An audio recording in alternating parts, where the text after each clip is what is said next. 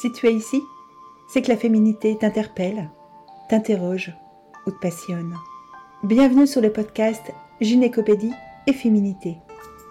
Ensemble, nous explorons ce qu'est la féminité dans toutes ses dimensions corporelles, émotionnelles, psychiques ou spirituelles. À travers nos rencontres de thérapeutes, de formatrices, d'enseignantes, de femmes médecines, nous dessinons le filigrane du féminin sacré. Je suis Fabienne Godine, autrice de La nature sacrée de la femme, de contrôler sa fertilité au naturel et de la phytothérapie de la femme. Je suis aussi co-autrice du traité des usages et savoirs de sorcière. Nous allons pouvoir mieux expérimenter la nature sacrée de la femme pour poursuivre l'exploration engagée dans mes ouvrages. Équilibrer le féminin et la voix pour redonner au masculin sa juste place et vivre la vraie sororité. Bienvenue dans la magie. Être une femme n'est pas toujours facile, ça on le sait bien. Mais être une femme, c'est parfois aussi être une victime, en particulier dans des situations de violence et de violence conjugale. Ça fait partie des points sur lesquels j'échange avec mon invité du jour, Léa Cotonec, facilitatrice du podcast Parenthèse d'écoute. Alors vous allez voir, Léa utilise le suivi du cycle émotionnel pour aider ses protégés à revenir dans le corps. Et elle fait partie de ces intervenants sociaux qui sont capables d'avoir suffisamment de connaissances pour pouvoir réorienter correctement et passer la main à des vrais professionnels. Notre échange est très riche et sur la fin, nous nous décentrons et nous revenons vers quelque chose de beaucoup plus large en parlant de d'organisation, de ces organisations qui sont si importantes pour nous les femmes, professionnelles ou simplement mères de famille, comme si être mère de famille était si simple.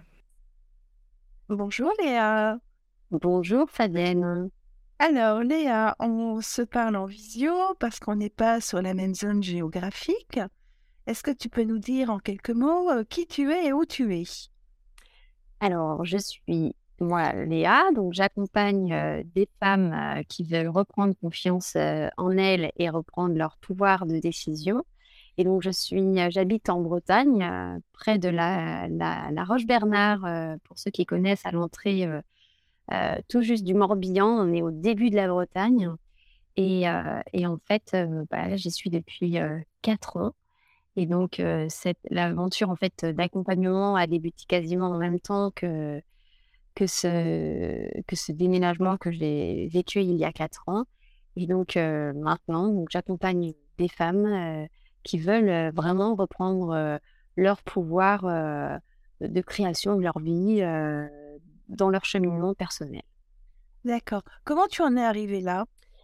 Eh bien, on va dire par ma, toutes mes diverses expériences professionnelles, puisque j'ai, je suis tombée en fait dans un, ça, date déjà de, il y a un peu plus de dix ans, euh, dans un centre de formation qui euh, formait euh, les professionnels et bénévoles à l'écoute centrée sur la personne de Carl Rogers. Et cette expérience a été vraiment, on va dire, initiatique et fondatrice pour, pour moi pour la suite, puisque j'ai vu en pratique effectivement ce qu'était l'écoute active, c'est-à-dire avec l'empathie, la congruence, l'accueil positif inconditionnel, et que ça pouvait être tout à fait possible dans une, dans, un, dans une sphère professionnelle et, euh, et personnelle.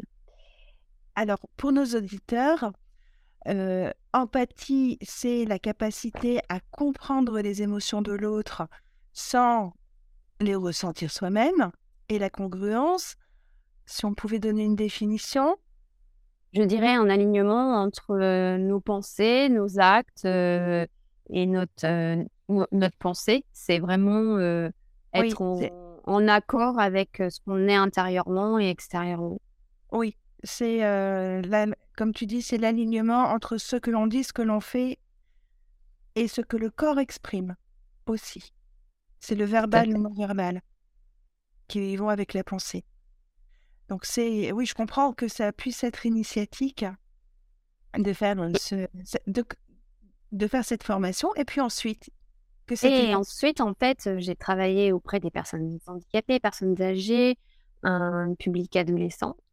Et en fait, toutes ces expériences. En fait, j'avais envie de transmettre. J'avais envie de, de transmettre d'une façon, quelle que ce soit. Donc, en fait, j'ai imaginé d'abord des, des, ateliers autour de, ça, de l'écoute, de l'écoute active. Et puis, on va dire, au fil de, de, de mon expérience et de, on va dire, de, de ce que j'avais aussi à vivre moi personnellement, eh bien, j'en suis arrivée à accompagner les femmes parce que j'ai moi-même suivi un, chemin de développement personnel et j'ai moi-même, du coup, je me suis moi-même reconnectée à mon propre corps, mon propre cycle, mes émotions, mes besoins. Et, en fait, ben, on va dire toutes, toutes les expériences au niveau personnel et professionnel se sont, se sont liées. Et, et parenthèse d'écoute est née en fait suite à ça. Et donc, et donc là, ce que je propose, c'est vraiment un, un, programme en fait qui accompagne les femmes pendant quatre mois et qui permettent en fait bah, voilà, cette reconnexion à soi ou en tout cas une connaissance plus approfondie de soi en partant de, du corps, du cycle menstruel. Donc c'est pour ça que j'accompagne pour l'instant que les femmes. C'est un choix. et on, va voir les émotions, les besoins, les, les limites que l'on peut se fixer. Et l'idée, c'est aussi de, de, voir en fait quel, alors, quel fonctionnement, quel scénario on peut avoir parfois et qui peuvent nous bloquer. Donc l'idée, c'est de mettre aussi de la conscience sur ça pour prendre un peu de recul et essayer d'avancer et de débloquer certaines situations qui peuvent être répétitives.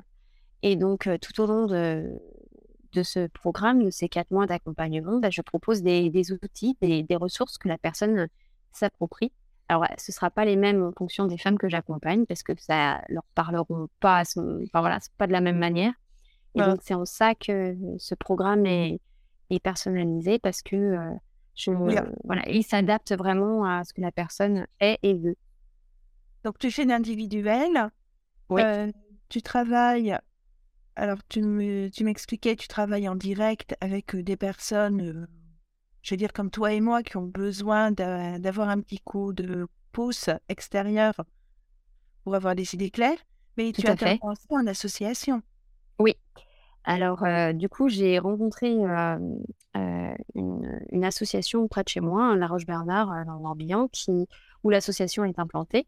Et en fait, cette association s'appelle Femmes Phoenix et elle accompagne de manière holistique les femmes qui sont victimes de violences et qui, qui vont vers une reconstruction. Et je dis holistique parce que la présidente a voulu, en fait, elle-même, en fait, sort d'un parcours de victime et en fait, elle a voulu construire ou offrir aux personnes qu'elle accompagne euh, tous les manquements qu'elle, elle a connus. Donc, en fait, elle a construit son équipe euh, bénévole, autant de bénévoles qui vont suivre euh, les personnes, les femmes qui viennent à elle. Et en fait, chaque victime va être accompagnée aussi par un professionnel. Et donc là, c'est en, ça que j'interviens dans cette association, c'est que je propose, moi, ma façon d'accompagner, à, ces femmes qui, peuvent en avoir besoin au sein de cette association. Et l'idée, c'est pas de, c'est d'accompagner dans, dans, la qualité. Donc, on a une ou deux personnes en même temps, mais pas, pas plus. Parce que c'est un suivi qui est quand même particulier, qui demande euh, une disponibilité au départ. Et donc, comme on reste dans une, dans un suivi pour une reconstruction, c'est voilà. en tout cas, moi, je suis OK avec ça. C'est de pas forcément avoir plusieurs euh, personnes en même temps, mais de, de, rester disponible pour euh, permettre euh, une, avancée, en tout cas un cheminement de qualité. Oui, tu es toujours sur du suivi individuel. Mmh, tout à fait. De, on va dire de petites cohortes. Oui. Donc, soit une personne, soit quatre ou cinq, mais surtout pas du grand groupe. Non. Après, euh, je peux proposer en fonction des groupes que je vais avoir. C'est toujours au cas par cas, mais des, des séances collectives. Alors souvent, j'interviens en, visio, donc ça permet voilà, de, connecter parfois plusieurs personnes en, même temps. Mais ça va être si je le sens ou pas. C'est pas, pas obligatoire. Oui, c'est, c'est du sur-mesure et ça peut être des séances intéressantes de partage, comme ça peut être des séances qui pourraient plus perturber que aider. Donc, Tout il faut fait. vraiment bien connaître les personnes avant de décider. Oui, la mise en lien n'est pas dès le début de l'accompagnement, non. Non. Tout à fait.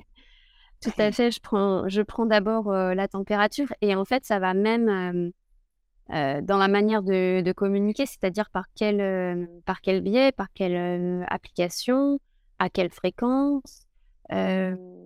Et, en fait, et, et ça, c'est même ça, ça, ça, va être différent d'un accompagnement à l'autre. ça va être parfois plusieurs fois par semaine pour certaines femmes qui ont besoin d'être rassurées, d'échanger, de, de partager ce qu'elles ce qu'elles vivent. Et d'autres vont être beaucoup plus autonomes et on va se voir que pour les séances individuelles tous les 15 jours, par exemple. Oui, et c'est moi, et c'est moi qui parfois va être en demande de nouvelles parce que, bah, effectivement, pour préparer une séance ou pour savoir comment elle va, j'ai besoin d'un retour. Ouais, et puis ça dépend aussi des moments parce que tu m'expliquais qu'il y y a pas mal de femmes qui sont sur des violences conjugales. Oui.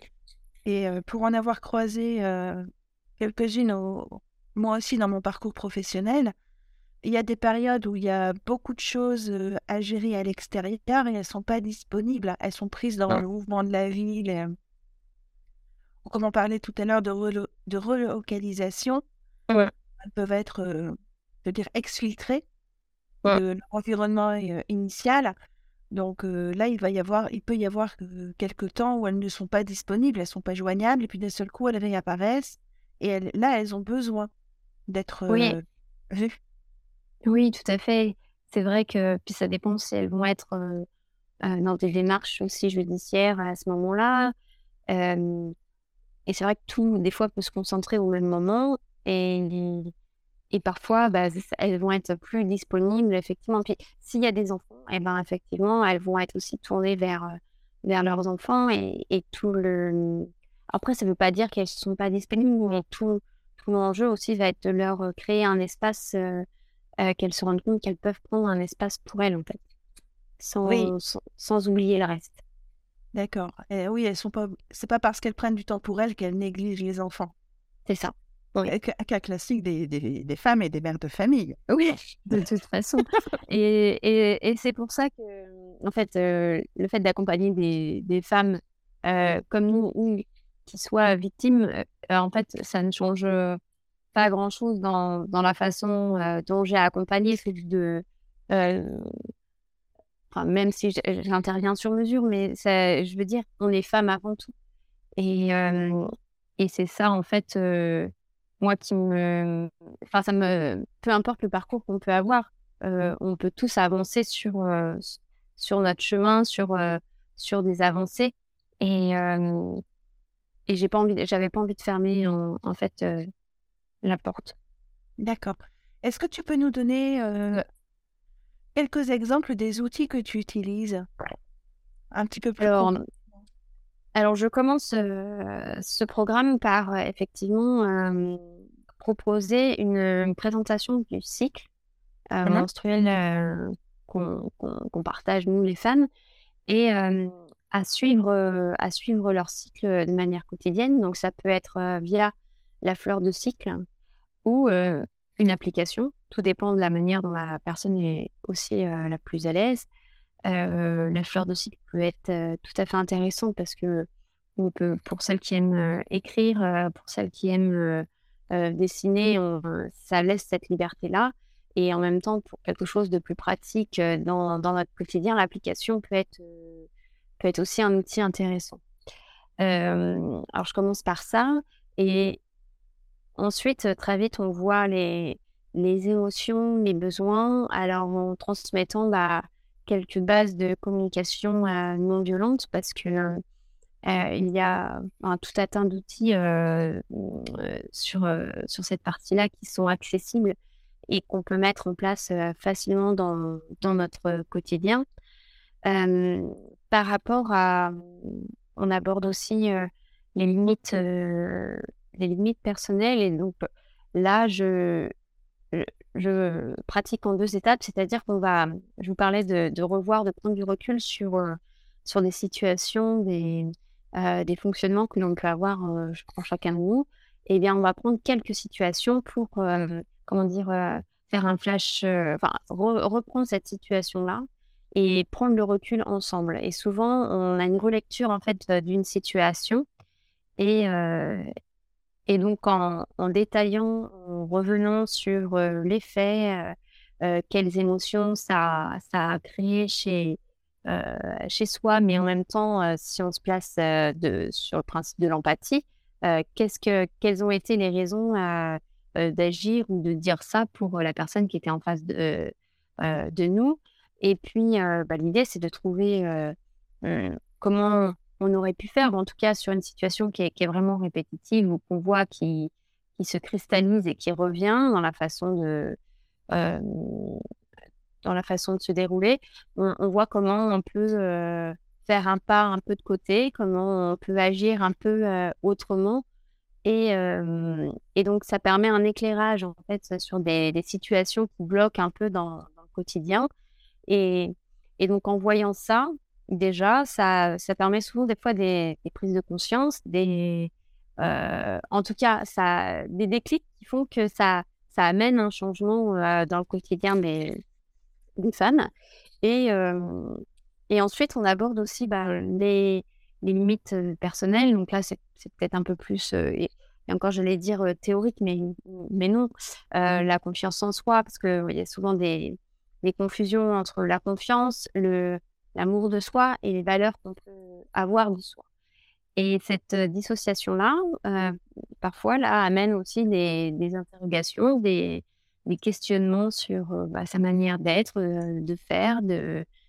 Et, et, en fait, en déroulant comme ça, c'est pour ça que tout en ayant derrière, parce que là, c'est quelque chose qui s'étale dans le temps, et tout en ayant derrière, en fait, l'observation du cycle, sur laquelle on revient à, chaque séance, eh ben, ça permet aussi euh, du coup à la femme de voir que bah, elle est cyclique, donc elle n'a pas les mêmes euh, euh, énergies d'une semaine à une autre. Et sur des choses, en fait, en observant ça, de voir que les, les situations de blocage reviennent parfois au même moment du cycle où bah, on va aborder le syndrome prémenstruel. Et donc, on peut aborder aussi en ça, bah, voir quels, euh, quels exercices, quel est l'état de santé de la personne, quel est, est-ce qu'il faut renvoyer vers, euh, vers, euh, je sais pas, je dis ostéopathe ou médecin traitant, ou, enfin, on peut là identifier un besoin et donc proposer un relais vers, vers une autre profession. Et, et puis, je peux proposer, alors, c'est quelques pistes, hein, là, je ne remplace pas une, une, diététicienne, etc. Mais par rapport à des symptômes qui sont bien euh, identifiés, ça peut être des pistes en tout cas pour euh, euh, faire quelques changements au niveau alimentaire pour voir si ça a, impacte en fait de manière positive, hein, si, si, les symptômes diminuent. Et, et, généralement, on finit cet accompagnement-là en voyant bah, la vulnérabilité qu'on peut traverser parfois, enfin des phases de vulnérabilité et, et, des phases aussi de, de, puissance. Et de voir que l'une et l'autre, en fait, nous apportent des, des ressources, des, des... il n'y en a pas une qui est négative ou qui est, est positive. En fait, l'idée, c'est de voir que bah, à travers, à enfin, la vie est, est faite d'un, c'est un équilibre avec des hauts et des bas, mais que si on a euh, cet accompagnement permet, enfin, vraiment de voir que si on a nos propres ressources, si on sait quelle ressource peut nous faire du bien dans, dans les hauts ou dans les bas, et eh bien du coup on devient autonome. On devient autonome et on peut euh, vraiment euh, adapter, être plus flexible, être plus voilà, enfin oui, flexible et s'adapter euh, pour la, dans notre vie quoi, de tous les jours. Oui, en, fait, il y a sur chaque phase du cycle, on va avoir des ressources, on va avoir aussi des pièges. Et tu aides à identifier les deux pour pouvoir mieux organiser leur vie, pour pouvoir être plus attentive à ne pas tomber dans les pièges et à pouvoir utiliser les ressources pour avancer. Oui. D'accord. Ok, ça va. On, est bien raccord toutes les deux. D'accord. Euh, Super. Quelle est la chose la plus folle que tu aies vue depuis le début de ton parcours? Bah, Au niveau professionnel que personnel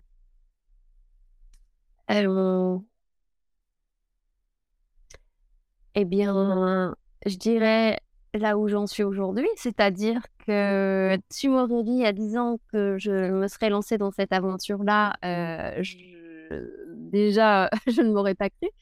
Euh, ça, déjà, enfin, les, euh, là, je parle en tant qu'auto-entrepreneuse, les, les, avancées qu'on peut faire soi-même bah, pour son entreprise, pour avancer, etc. Ça, déjà, la création d'entreprise, enfin, moi, je le vois comme ça, c'est vraiment un cheminement aussi de développement personnel. Enfin, en tout cas, ça l'entreprise nous fait euh, nous fait avancer, nous fait euh, grandir. Euh, donc ça, déjà, moi, ça a été le fait de, lancer cette entreprise et de la faire vivre. c'est c'est vraiment quelque chose bah, d'épanouissant dans lequel je trouve du sens, etc. Mais mais par rapport à celle, qui j'ai, à celle que j'étais il y a dix ans, c'est déjà un truc complètement, complètement fou. Et puis, pardon, je te coupe. Non, j'allais te dire, si tu, si tu voyais Léa d'il y a 10 ans, tu lui donnerais quoi comme conseil? Comme conseil, bah, de foncer, de, de s'éclater, de de ne pas avoir peur du jugement des autres, de d'y aller? bah ouais, c'est ça en fait, de de vivre, d'oser, de, de tester, d'expérimenter de changer d'avis, de, de, de sentir en fait cette liberté euh, qu'on a, qu'on a tous. Mais mmh, c'est pas évident. Et c'est en ça que, bah voilà, le, l'avancée qu'on peut faire euh, chacun à son niveau, en fait, permet ça. Permet ça, en fait, de se dire un jour, bah, on a cette liberté-là. Et si tu devais donner un conseil à ceux qui nous écoutent à celles qui nous écoutent?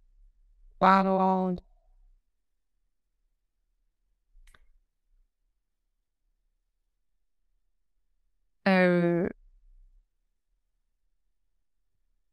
peut-être d'avoir peur, mais d'oser quand même. Oser malgré la peur. Oser malgré la peur. Ouais, euh, dans le sens où euh, la peur, elle est là pour pour nous dire est-ce que tout est OK, enfin en tout cas de s'assurer que tout est OK pour nous. mais, si, mais si une fois qu'on a fait cette vérification-là, de le faire quand même, d'oser quand même. Ah. D'accord. J'ai une vision très hypnothérapeute. pour moi, la peur, c'est un avertissement.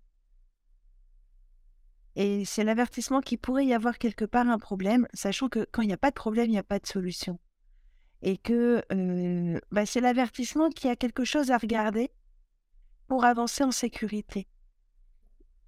C'est pour ça que je parle bien de vérification. Si on, a, si on écoute quand même la peur et qu'on vérifie que tout est OK pour, pour soi et que et qu'il n'y a pas de raison de ne pas faire ce pas et de ne pas oser, eh ben, il faut y aller. Mais c'est pour ça. parce que souvent, dans les accompagnements, ou même genre de manière générale, on parle de gestion des émotions. Et c'est quand on contacte les émotions, c'est pas juste on gère ses émotions puis on les met de côté. Non, c'est c'est pour moi je vois ça comme une la on, on, accepte de réguler la façon dont on va vivre nos émotions. Et en, fait, on va jouer avec ce curseur de bah, c'est confortable, c'est inconfortable, c'est très et en fait une fois qu'on comprend ça, bah, les émotions sont un, un outil, enfin en tout cas quelque chose de, de gérer un outil, mais un outil pour soi en fait. C'est c'est là que et à travers la peur, c'est là qu'on va on va voir ce que on va explorer de nouvelles choses ou non en fonction de, de, nos besoins, de là où on en est. Mmh. Euh, sortir de sa zone de confort pour avancer. Voilà. D'accord. Ok, quel est ton plus gros défi pour l'année qui vient, les 12 prochains mois Pour l'année qui vient, eh bien, j'ai lancé des podcasts cette année. Et donc, j'ai ma première saison. donc, bah, mon gros défi, ça va être de tenir, on va dire, les objectifs que je me suis fixés là en ce début d'année, c'est-à-dire continuer les podcasts, les faire évoluer, que ce soit dynamique, que les gens aient plaisir à les écouter. je j'envoie aussi une newsletter pardon, tous les 15 jours qui s'appelle Nos ressources féminines. Et l'idée, c'est de donner, transmettre des ressources, donc de continuer l'histoire.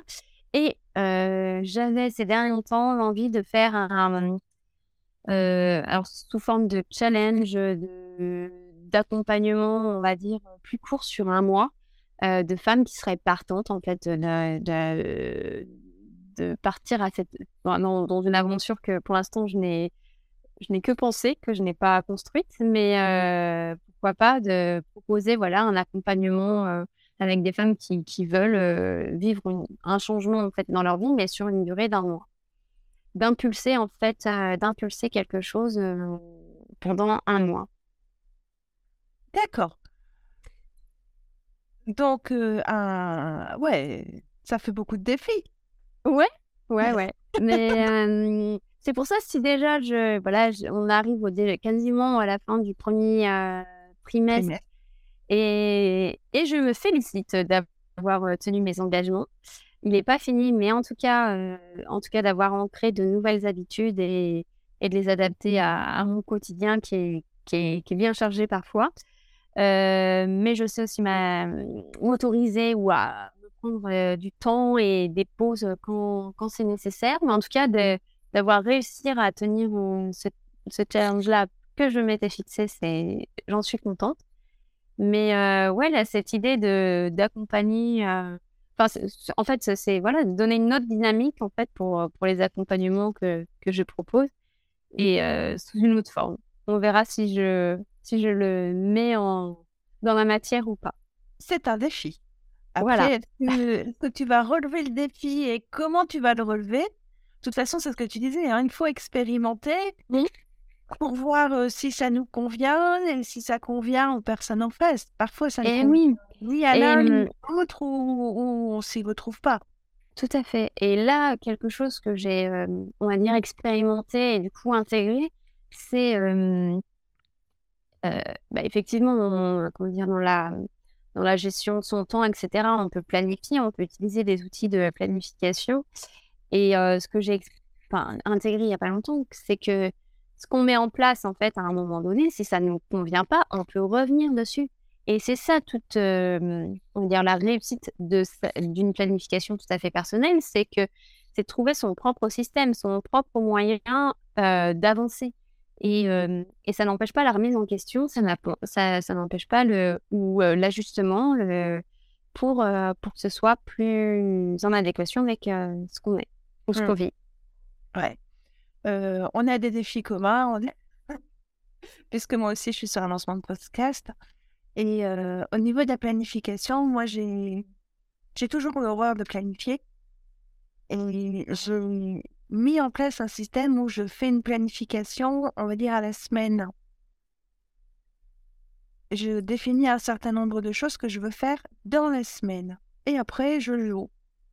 Je bouge selon l'humeur du jour et et l'énergie du jour et ça va beaucoup mieux comme ça. Parce que moi, je fais partie des personnes qui sont incapables de planifier, euh, dans le sens où une planification, je trouve ça étouffant. Et je pense que la, la clé, c'est de comprendre qu'une planification, on y revient mais tous les jours dessus. C'est ce que tu dis. Moi, j'ai fait ma planification avec mes objectifs à l'année, au trimestre. Et et l'outil que j'utilise, en fait, il est super parce que ça permet des rétrospectives. C'est-à-dire que c'est pas qu'une planification, c'est est-ce que j'ai réussi à, à, faire ce que je voulais? Mais il y a des et il y a aussi une planification hebdomadaire, c'est-à-dire qu'il y a un moment dans la semaine où tu, tu, je prends le temps en fait de noter ce que j'ai à faire. Et en fait, je m'aperçois que dans ce que j'ai à faire à la semaine, c'est souvent aussi même il y a des choses qui reviennent au mois. Donc, j'en suis venue à faire une planification au mois dans des démarches que j'ai à faire euh, une fois par mois. Et euh, mais en fait, tous les jours, je regarde. Alors, il y a des. Avec une certaine distance, c'est pour ça qu'il y a une certaine flexibilité. C'est que euh, on, on, prévoit ce qu'il y a à faire, mais il y a toujours des imprévus. Donc, on est toujours rattrapé par, par le fait de s'adapter, de, de, revenir dessus. Et, et, et, oui, en, en, en ajustant, en, voyant quel est le bon moment dans la semaine, euh, ça devient un jeu en fait. Oui, la, la vie c'est le mouvement et comme en plus on est des femmes, euh, il y a la cyclicité qui va venir euh, jouer. Moi je connais des hommes, hein, chefs d'entreprise, qui ont une, une planification, j'allais dire, symétrique, identique toutes les semaines. Le lundi, c'est les emails. Le mardi, c'est les rendez-vous. Le mercredi, c'est je sais plus quoi. Le, le jeudi, c'est pause. Ben, moi, ça marche pas. moi, ça marche pas parce que si, le mardi, euh, bah, si le mardi, j'ai des rendez-vous et que c'est la fin du cycle, je vais faire mes rendez-vous, mais je vais pas les faire de la même manière. Et puis si je sais que la semaine prochaine, je risque fort d'être en fin de cycle, je vais éviter d'avoir des rendez-vous. C'est ça aussi, hein, être une femme, c'est prendre en compte cette cyclicité et ces variations d'énergie. Et euh, bah, j'en reviens à l'accompagnement des femmes. Quand des fois, certaines ont une charge mentale, euh, ou on va dire, euh, une. Euh, ah, j'ai plus le terme, mais le fait, c'est de, de, vouloir tenir euh, des engagements par rapport à leurs propres valeurs, comme par exemple euh, la cuisine, et mmh préparer des repas de qualité pour leurs enfants, on va dire, tous les soirs, sans tenir compte de l'énergie qu'elles ont, ou de la fatigue de leurs enfants, ou mmh on va dire des événements qui peuvent se, se produire en fait dans leur quotidien, dans leur vie et ben de prendre cette distance-là que, pareil, bah, si, si la semaine où, où on est plus fatigué, donc pendant la période euh, menstruelle, là où on a nos règles, et où c'est là qu'on a besoin de se poser, bah, si on fait euh, des pâtes ou du riz ou des choses plus simples, ou, euh, ou même un, un, petit déjeuner le soir, enfin voilà, c'est pas grave en fait. Et, et et la flexibilité, mais cette flexibilité, elle est, elle est, bah, c'est un des outils que, que, que je transmets, c'est que on a des valeurs qui, qui nous tiennent à cœur, d'accord, mais si dans, dans le quotidien, en fait, dans, le, dans, le, dans les actions qu'on pose pour, pour, pour concrétiser ces valeurs, que ce soit par exemple une organisation avec une, des menus de la semaine ou, ou ou alors même une pratique sportive hein, qui, qui, revient. Si c'est pas tous les jours, c'est pas grave. C'est presque tous les jours. Et en fait, c'est l'effet cumulé qui va être important. Oui, oui. C'est euh, selon les capacités, c'est prendre en compte ses capacités. Voilà. Ok. Bah, écoute, euh, Léa, je te remercie. Euh, donc, on peut te retrouver avec les liens qui sont sous le, dans la description du podcast. Et puis, ben, à très bientôt pour une nouvelle parenthèse d'écoute alors. Tout à fait. Et moi, je vais, dire, à bientôt à mon public pour euh, une nouvelle rencontre autour de euh, l'enseignement des femmes. Merci. Au revoir Léa. Au revoir. Cet épisode t'a plu? Alors abonne-toi. Et pense à mettre une évaluation positive sur ta plateforme d'écoute préférée. Tu peux aussi t'abonner à la newsletter à partir de la description du podcast ou de l'épisode. Et puis tu peux partager sur les réseaux sociaux, faire découvrir cet épisode ou d'autres à tes amis. Je suis toujours ouverte pour les retours et pour des nouvelles suggestions d'invités. Je te dis à très bientôt pour un nouvel épisode. Merci de ton attention.